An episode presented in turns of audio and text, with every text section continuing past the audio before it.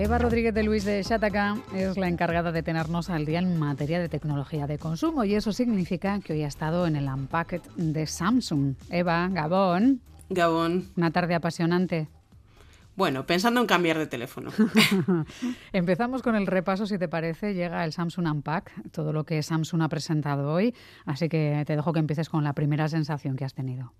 Sí, bueno, eh, es una de las citas tecnológicas del año, Samsung Unpack. La firma coreana ha presentado sus candidatos a mejores teléfonos de 2023, entre otras sorpresas, porque a diferencia de otros eventos del estilo, no ha habido ni nuevos relojes ni nuevos auriculares, pero sí más dispositivos. Así que Vamos a ir desgranando y lo primero, Samsung Galaxy S23 Ultra, el móvil de los 200 megapíxeles. Sí, yo creo que vamos a empezar así un poco con uno de los potentes, ¿no? No sé si por precio, luego ya iremos viendo, pero ya anunciamos que antes de que os enamoréis, de precio va alto, ¿no, Eva? Efectivamente, empezamos por lo más gordo, el Ultra S23 Ultra, que se postula a ser el teléfono más completo y ambicioso del ecosistema Android para competir de tú a tú con los iPhone.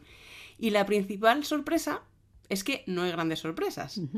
Es decir, que Samsung no quiere revolucionar el diseño ni las especificaciones, sino que quiere pulir lo que ya existía. ¿Vale? Es decir, que este S23 Ultra se plantea como una evolución bastante continuista respecto al modelo anterior. Eso sí, no significa que no haya novedades que nos hagan la boca agua como una cámara de 200 megapíxeles o su procesador. Y ya os advierto que, como todo en estos tiempos que corren, la marca coreana ha subido los precios. Vamos primero con las especificaciones, si te parece.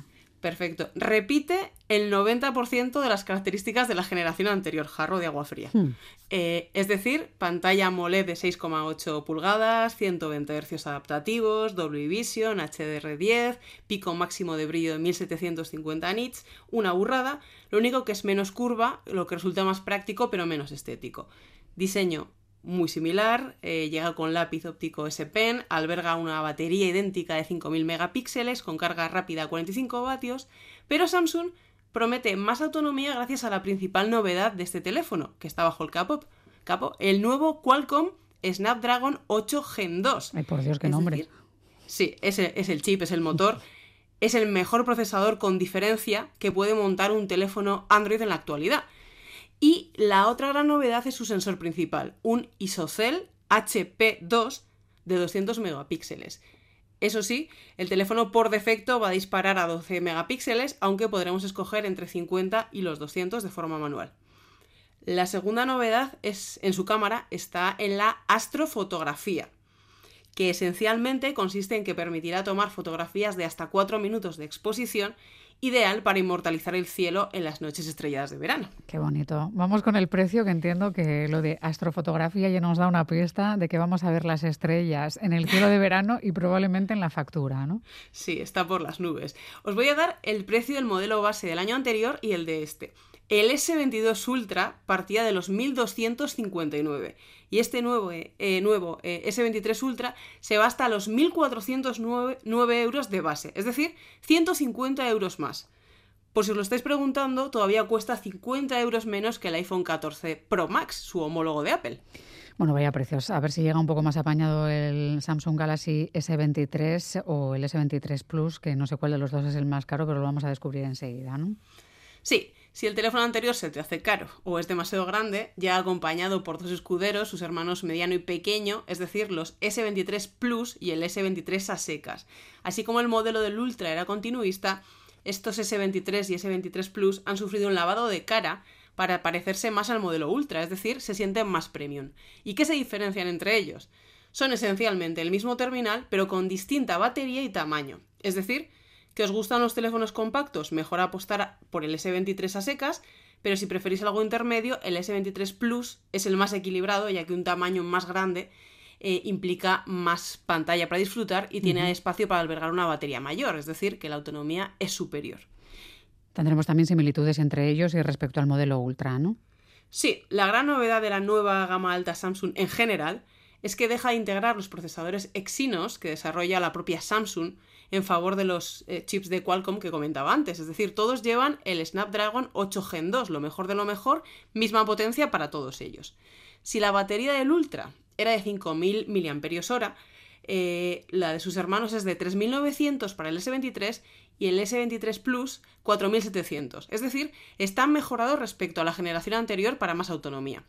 Cero sorpresas en foto, ya que la configuración es idéntica a la del año pasado, es decir, solo hay un cambio en la cámara selfie que pasa de 10 a 12 megapíxeles, una cosa menor. Los demás tienen cámara de 50 megapíxeles, eh, un telefoto de dos aumentos, un ultra gran angular de 10 y 12 megapíxeles, lo mismo que el año anterior. Vamos con los precios. Si el S23 Ultra se iba hasta los 1.409 euros de base, que eso me ha quedado claro, ¿de qué precios vamos a hablar aquí? Más barato, pero rozando los 1.000 euros. El S23, que es el barato, el pequeño, parte de los 959 y el S23 Plus 1.209. Es decir, suben 100 y 150 euros respectivamente respecto a los modelos de 2022. Yo creo que las cifras hablan por sí solas, pero yo voy a dejar dos datos para quienes quieran un teléfono de gama alta. Samsung ofrece cuatro años de actualizaciones de sus teléfonos, es decir, que si te compras un S22 del año pasado tienes tres años de, software al día, y que la generación anterior no solo es que esté más barata per se, sino que como lleva un año en el mercado es fácil encontrar la oferta. Pero no solo han presentado lo nuevo en telefonía, ¿no? También tenemos portátiles. Eh, es el caso del Samsung Galaxy Book 3, que entiendo que llega en varios modelos. No sé si puedes explicarnos qué tiene de especial cada uno. Sí, eh, son el Book 3 Pro 14, Pro 16, Pro 360 y el verdadero referente de la familia, que es el Galaxy Book 3 Ultra. Aquí ha querido plantear Samsung opciones para todos los gustos con estos cuatro ordenadores. El Pro 14 y el Pro 16 se diferencian esencialmente en la diagonal de su pantalla, con la ventaja de que el modelo de 16 es más grande y permite que podamos contar con teclado numérico que es súper útil. Y en cualquier caso son portátiles livianos y con delgados marcos que hacen que las dimensiones sean realmente contenidas.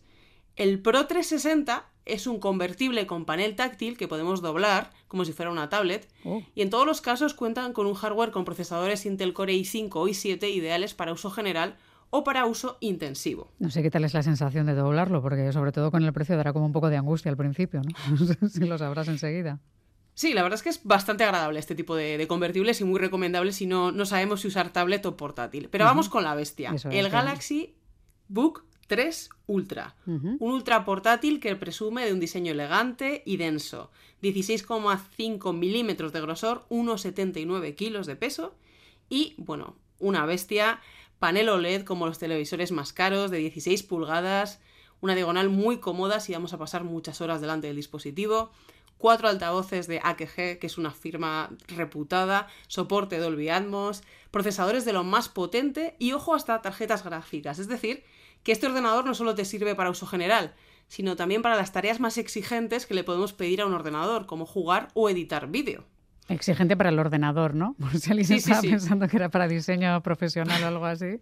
Sí, sí, efectivamente, es para diseño profesional, te puede servir, pero es lo más exigente que le puedes pedir a un equipo. Estás describiéndolo eh, tan bien que creo que lo único que no vamos a saber es el precio. Me temo, ¿eh? Pero tú dirás. Pues, pues sí, la verdad es que en los últimos minutos sí ha filtrado. Bueno, ah, del Ultra eh, corrijo, de los últimos minutos se ha filtrado los demás, pero no del Ultra. Sabemos que sale el 22 de febrero este Ultra, pero no han dicho precio. Y de los demás, eh, sí que han dicho, pero bueno, ya anticipamos que este Ultra, si tiene de todo, barato no va a ser y nos sirve de referencia a sus hermanos pequeños. Hmm. El más barato, que es el Book 3, 360, el que era convertible, parte de los 1.399 euros. Y en el otro lado de la balanza, dentro de esta terna barata, entre comillas, el Book, Book, 3 eh, Pro 16 está disponible a partir de 2.099 euros. Lo que anticipa que este Ultra va a alcanzar eh, varios miles de euros. Bueno, claro, después de ver los precios de los teléfonos empieza a parecerte que por ordenadores no es tanto, pero claro, estamos hablando de, mucho precio. No sé si me esperaba más. Eh, tal vez que me, han faltado los gadgets habituales. No sé si ha sido una apuesta discreta la de este año o más profesional porque se ha centrado en, en lo importante, en mejorar lo que tenían. No sé si a ti te ha gustado, Eva. A ver, yo tengo la sensación de que prácticamente es una actualización tan menor que, que yo me tiraría de cabeza a la generación anterior. Y que creo que quieren más protagonismo y van a lanzar esos relojes meses después. Hmm. Es decir, de nuevo, otro Unpacked, algo que de normal no hacían, bueno, yo creemos que van a volverlo a hacer. Y respecto a la parte profesional, pues yo creo que es una manera de sacar músculo en otra categoría efectivamente muy diferente al ocio o a lo, personal, lo pro. No sé si ha habido un run run entre quienes trabajáis en el sector de la tecnología, si ha habido bueno, pues alguna queja o algún decir ya estamos eh, repartiendo las presentaciones o, si el mundo estaba pensando ya en ahorrar también entre quienes trabajáis en esto y adquirir alguno de los productos mencionados. Bueno, eh, la sensación en general es que, tener, eh, tener un evento de estos genera mucho interés. Y lo segundo, que estamos en una, en una coyuntura de, inflación en todo y, hoy en día eh, invertir en la innovación cuesta mucho dinero. Y, bueno, de momento mi sensación es estirar el teléfono. eso es. La verdad. Eva Rodríguez de Luis de Sataca, es que recasco. Ya sabéis que colgaremos la sección en la web de Gambara de Radio Euskadi, en el apartado de tecnología de consumo, para que podáis volver a escuchar a Eva siempre que os apetezca. Un abrazo muy grande, ¿eh? Cuídate. Igualmente, Agur. Agur, Agur.